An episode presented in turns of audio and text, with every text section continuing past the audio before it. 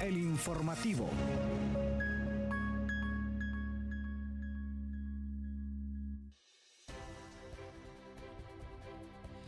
Buenos días, bienvenidos y bienvenidas a una nueva edición de El Informativo por Radio Comunical. Les saluda Yuri Vargas en cabina junto a mi compañero Moisés Aguilar y en controles Hugo Duarte. ¿Cómo está Moisés? Muy bien, Yuri. Muy buenos días, Yuri. Muy buenos días, Hugo. Y muy buenos días a toda la comunidad universitaria que nos escucha a través de Radio Comunica, a través de este programa El Informativo. Hoy miércoles 24 de mayo es un gusto poder darles los muy buenos días. Estamos totalmente alegres y totalmente totalmente emocionado, Yuri. Y me imagino por qué, Moisés. Usted, ¿verdad que usted cada año se pasa esperando el 25 de mayo? Yo me espero el 25 de mayo y para toda la gente que, que, que está pensando qué se celebra el 25 de mayo, les comentamos que en Honduras el 25 de mayo se celebra el Día del Periodista Hondureño. Entonces es una emoción bastante bonita que tengo, fíjese. qué bueno, Moisés, pero cumplamos con esa misión eh, que tenemos como profesionales del periodismo y contémosle de una vez a nuestra audiencia los titulares de este día.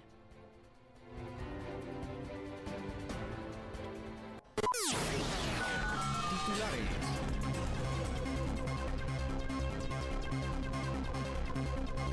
El Centro Universitario Regional del Litoral Atlántico, el CURLA, y Proyecto Juventud Power por el Cacao inauguran diplomado en sistemas agroforestales. Una mirada científica a las sequías que afectan a Honduras. Carrera de Psicología desarrolla taller sobre habilidades socioemocionales para el trabajo. Universidad Pedagógica Nacional Francisco Morazán suscribe convenio con el Centro Cultural de España en Tegucigalpa. La Universidad Nacional Autónoma de Santo Domingo soluciona más de 500 casos de salud mediante jornada médica en Mendoza de Santo Domingo Este. UNACHI presenta la planificación estratégica y avances en la gestión del riesgo de desastres y cambio climático. La Universidad Estatal a Distancia UNED celebra Día Internacional de las Telecomunicaciones con ciclo de conferencias. Y para finalizar con los titulares, UNAM Managua presente en la Quinta Feria Nacional de Reciclaje y Biodiversidad. Noticias Puma.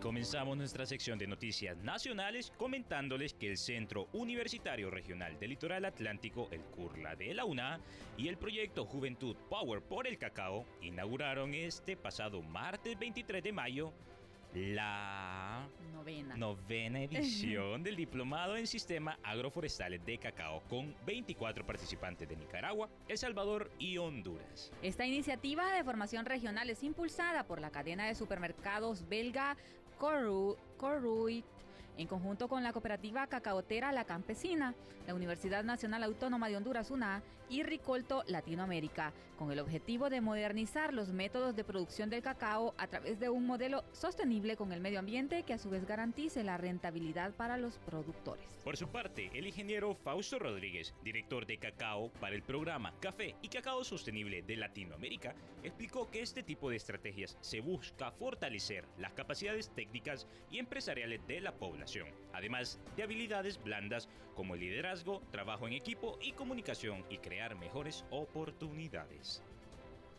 Continuamos con más noticias y es que el gobierno central de la República de Honduras, mediante las instancias correspondientes en temas de contingencia, declaró alerta verde para más de 65 municipios del país por las sequías que afectarán a Honduras los próximos meses. Por ello, la UNA realiza un abordaje científico sobre esta problemática con el máster Edgar Josué Mejía, coordinador del técnico universitario en meteorología.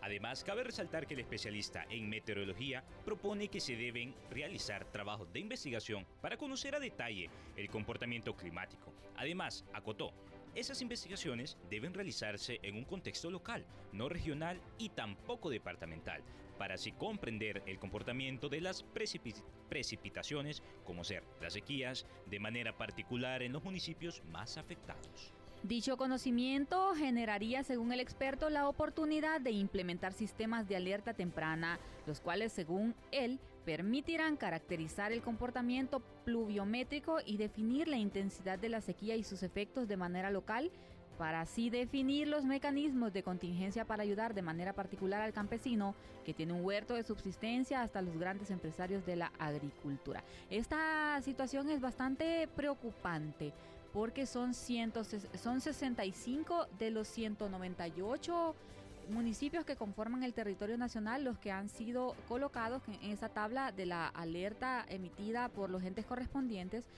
Y tomando en cuenta que este verano se ha intensificado, pues eh, muchas personas están preocupadas porque se les han secado sus cultivos y por ende habrá carencia de algunos alimentos en el país, lo que dispararía los costos de los que se importan. Así es, Yuri, ante esta sequía siempre recomendamos cuidar el agua. El agua un bien primordial para el ser humano y para que funcionen todos estos tipos de sistemas agroalimentarios del país. Hay que cuidar el agua porque vamos a entrar a una temporada de sequía como lo advierte el experto en meteorología. Entramos con el fenómeno del niño próximamente ya. Sí, es que este es un año niño y los años niños pues se caracterizan por una sequía intensa, por poca lluvia, así que hay que aprovechar la lluvia, las pocas lluvias que caigan, captar esa agua y aprovecharla para algunas cuestiones en nuestros hogares y también eh, incluso para riego porque es la única manera en la que se puede garantizar que no se pierdan los cultivos y que haya alimento para todos. Así es, Yuri, pero continuando con más información, les comentamos que el Comité de Práctica Profesional Supervisada de la carrera de Psicología realizó la jornada de cursos habilidades socioemocionales para el trabajo, con la presencia de alumnos de la carrera que están próximos a comenzar práctica profesional.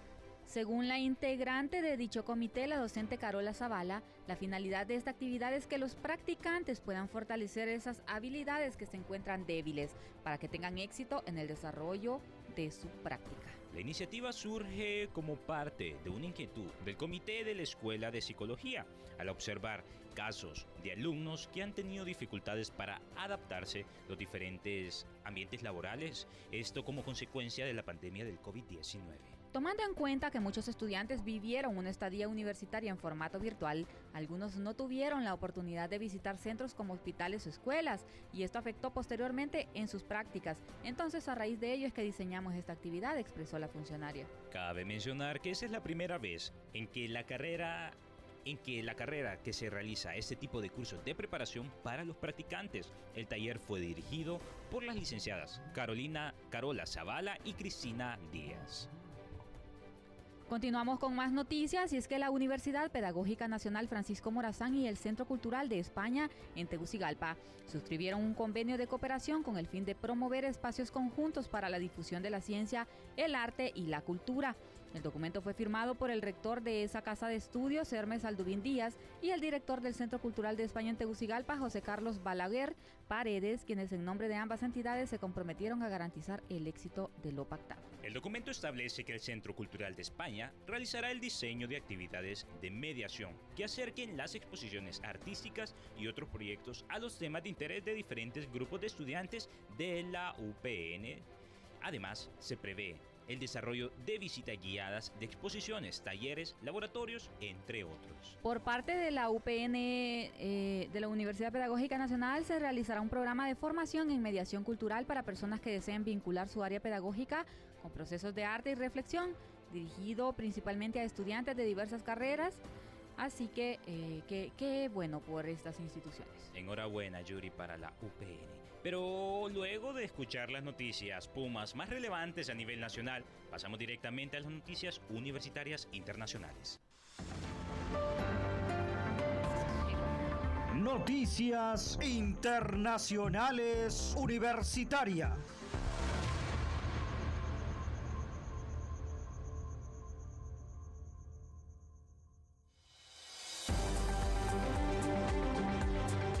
El segmento internacional con noticias universitarias desde Santo Domingo.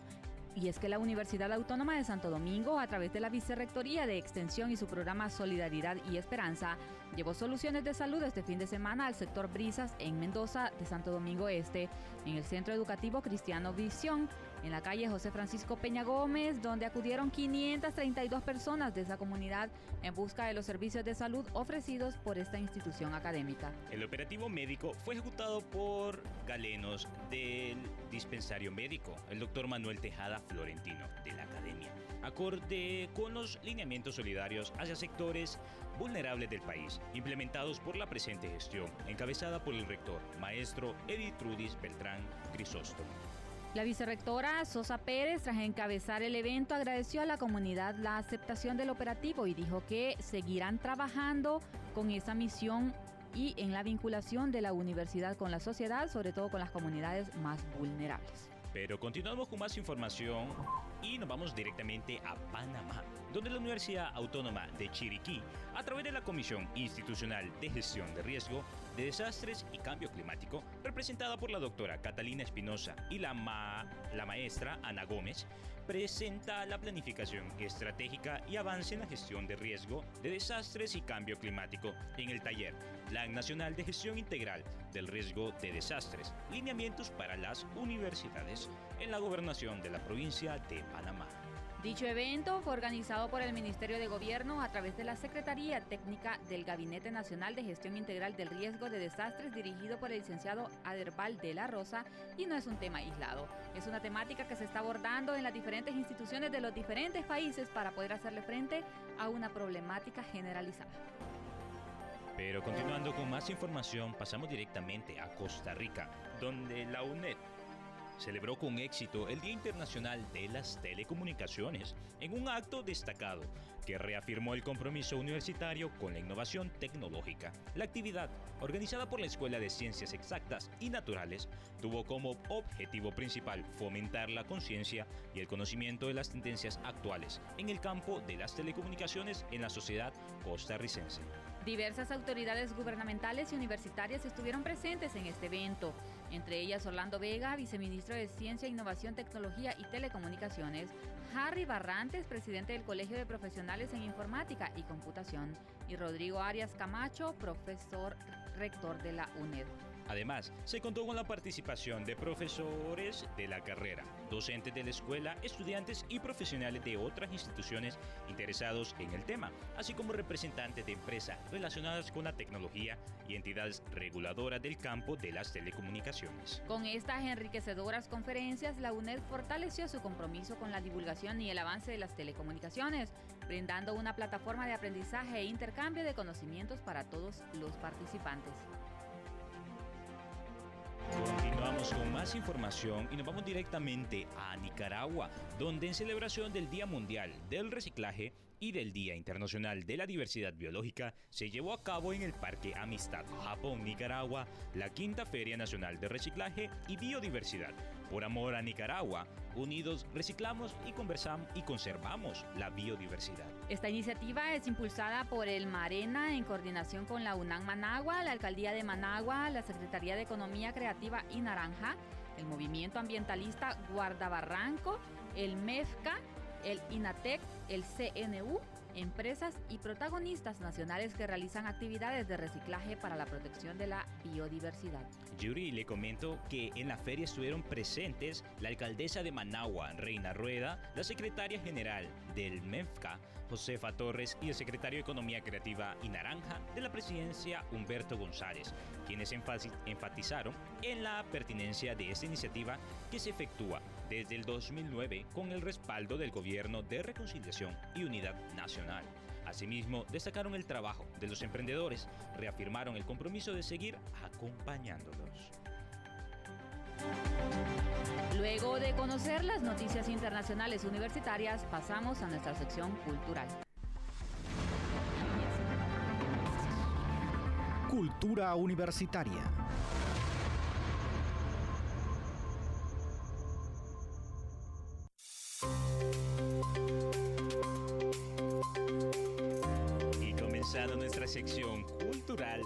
Comentamos que el 19 de mayo se conmemoró en la Universidad Nacional Autónoma de Honduras el Día del Mercadólogo, en honor a los profesionales de la mercadotecnia que, con ideas creativas, hacen que las marcas se conviertan en necesidades para los consumidores. Asimismo, la carrera celebró el Día del Mercadólogo con una variedad de eventos a lo largo del periodo que incluyen ferias para fomentar la creatividad y la innovación en los centros de aprendizaje, presentaciones de estudiantes, seminarios de investigación y otras actividades. Es decir, que no solo fue un día, sino todo un periodo académico que concluyó con la celebración de ese día.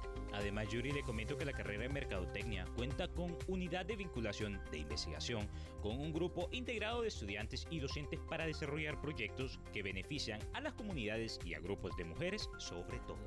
Finalmente, la licenciada Berlín Cáceres motivó a los universitarios para que nunca dejen de soñar, para que mantengan una formación continua y tiempo en querer aprender lo nuevo del marketing, ya que el mundo está bien cambiante, por lo, pero lo mejor es cuidar el medio ambiente y que cada día sean mejores personas. Pero continuando con más información siempre en nuestra sección cultural, les comentamos que Honduras es un estado multiétnico, multicultural y multilingüe, en el que, además de la población blanca y mestiza, viven siete pueblos indígenas, el Misquitu, el Pech, el Tahuaca, el Náhuatl, el Tolupán, el Chortí y Lenca y dos afrodescendientes, los garífunas y los negros de habla inglesa.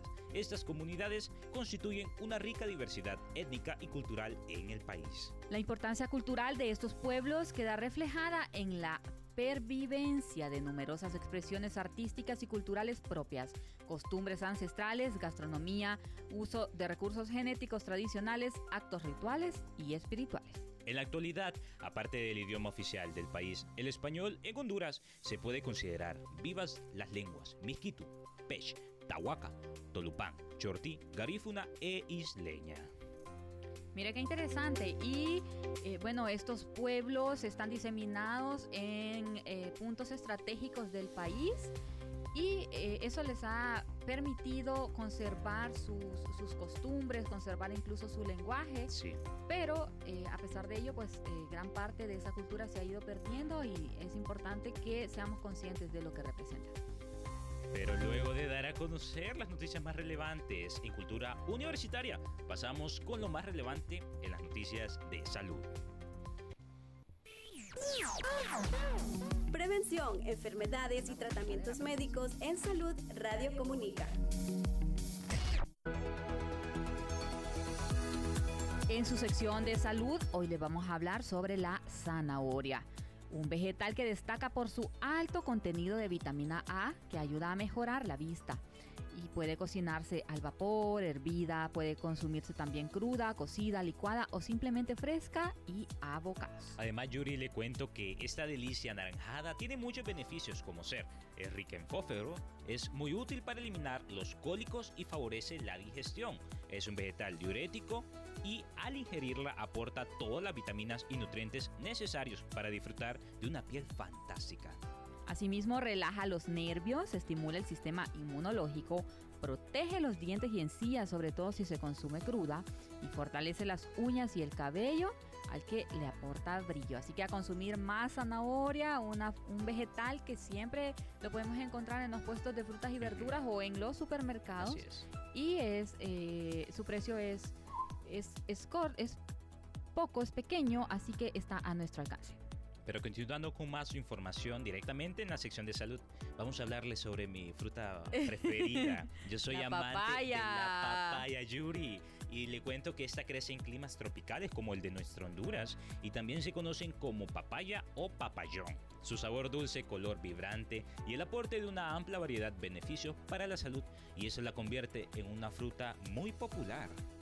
La papaya antes era considerada una fruta exótica y poco común, pero ahora está disponible en la mayoría de las épocas del año y en cualquier región de nuestro territorio nacional. Totalmente interesante, Yuri. Y además, los posibles beneficios para la salud de consumir papaya incluyen en menor riesgo de enfermedades cardíacas, diabetes, cáncer, ayudar en la digestión, mejorar el control de la glucosa en sangre en personas con diabetes, y reduce, y reduce la presión arterial y mejora la cicatrización de heridas. Y es que la papaya es una fruta suave y carnosa que se puede utilizar en una amplia variedad de formas culinarias y hace muy bien a nuestra salud. Hay que la consume papaya. Usted? ¿Cómo la consume usted? ¿En qué presentación? Mire, a mí me gusta la papaya, así la fruta, comérmela en pedazos, pero también me gusta en licuados.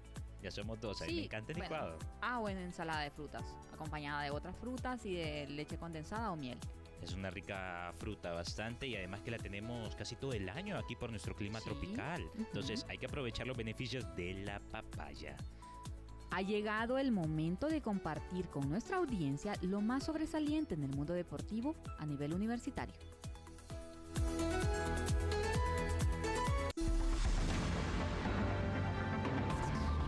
Deporte Universitario.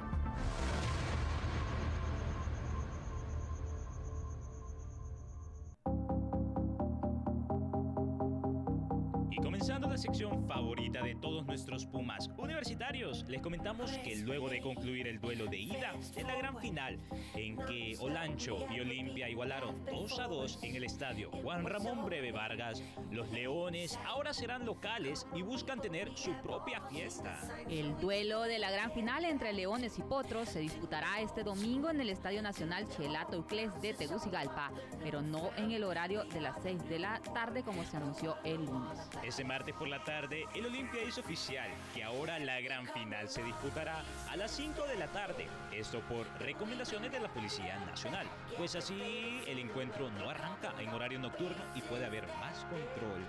Y esta final será aprovechada para inaugurar o reinaugurar este recinto deportivo luego de que se le haya sembrado eh, nueva grama. Nueva grama totalmente con alta tecnología de alemana.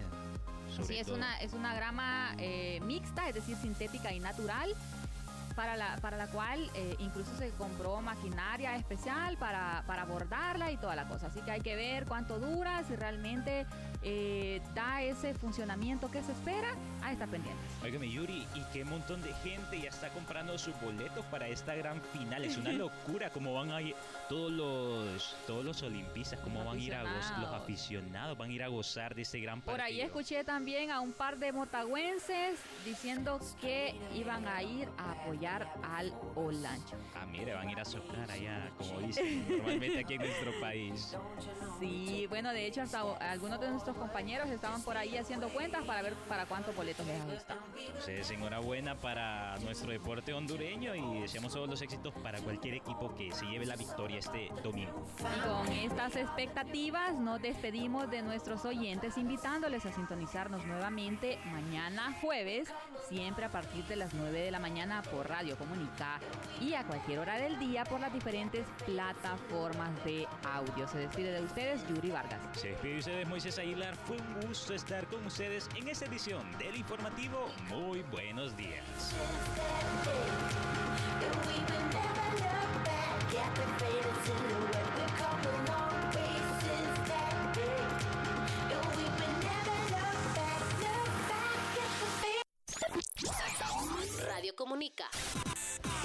Información y entretenimiento.